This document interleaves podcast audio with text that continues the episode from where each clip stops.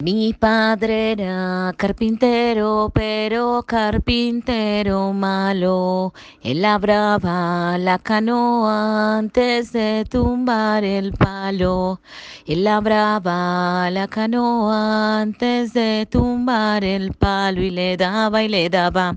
Con la cabeza le daba y le daba. Con la rodilla le daba y le daba. Con los coditos y el cuerpo le hacía como la anguila y cuando ya se cansaba le hacía y le hacía con todo el cuerpo y le hacía y le hacía de boca arriba y le daba y le daba de boca abajo y el cuerpo le hacía como una anguila. Bueno, ahora la invitación es para que todos ustedes vayan introduciendo más partes de su cuerpo para que el carpintero malo le dé al palo. ¿Ok? Pueden usar las orejas, pueden usar la nariz, pueden darle con los deditos, pueden darle con la colita, pueden darle con la espalda, pueden darle con el pechito. Vamos a animarnos, practiquen en familia y muchas gracias. Chao. So